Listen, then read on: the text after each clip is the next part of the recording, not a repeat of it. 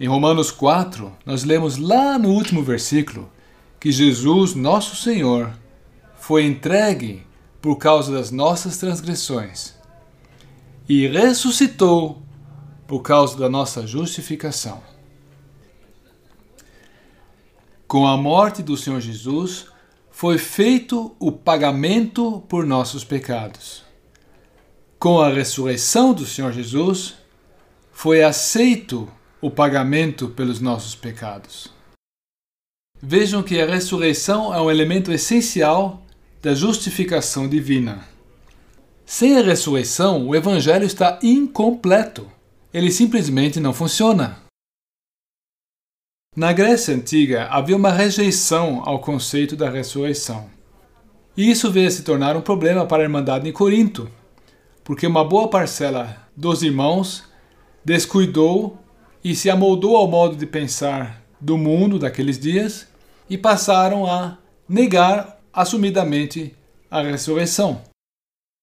E haja visto que isso realmente é um grave desvio do fundamento cristão, Paulo toca o assunto em 1 Coríntios 15, versículos 12 a 14. E diz assim: Ora, se é corrente pregar-se que Cristo ressuscitou dentre os mortos, como, pois, afirma alguns dentre vós que não há ressurreição de mortos? E se não há ressurreição de mortos, então Cristo não ressuscitou. E se Cristo não ressuscitou, é vã a nossa pregação e vã a nossa fé. Vejam que Deus nos legou, Ele fez provisão de provas excepcionais da ressurreição de Jesus Cristo. Está confirmada por 27 documentos, que são os livros do Novo Testamento, escrito por nove testemunhas. Conforme 2 Coríntios 13, versículo 1, o padrão de Deus é: por boca de duas ou três testemunhas, toda a questão será decidida. Então, para se estabelecer um fato, bastam duas testemunhas. Nove são muitas. Além disso, cinco ou seis desses escritores foram testemunhas oculares, pois conheceram Jesus pessoalmente. E os demais conheceram e verificaram seus conhecimentos mediante testemunhas oculares. Não esqueçamos tampouco que duas dessas testemunhas, Tiago e Judas, eram da mesma família de Jesus. E salvo Lucas, que era grego, todos eram piedosos judeus, a quem a mentira e o falso testemunho estavam absolutamente proibidos, não somente pela lei de Moisés, senão mais ainda pelos ensinamentos do próprio Senhor. Isso se aplica a Lucas também, uma vez que ele seguiu inteiramente os ensinos de Paulo.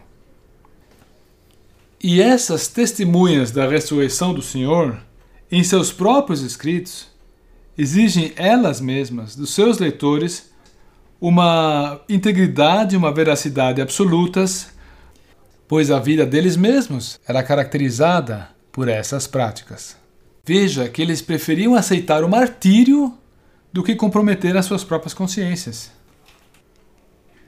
Mas o que é importante para nós é que essas testemunhas elas estão completamente de acordo em seu testemunho e mesmo as pequenas anomalias e as aparentes contradições que contém não fazem mais do que reforçar a sua autenticidade. E eu enfatizo aparentes anomalias. Por quê? Porque nenhum falsificador as teria deixado como estão. Além disso, elas desaparecem quando se examina o texto seriamente.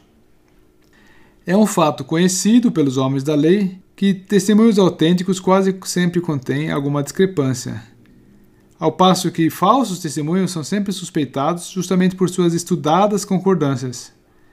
Enfim, é fato que a espontaneidade que dá aos quatro evangelhos tão convincentemente o seu tom de realismo.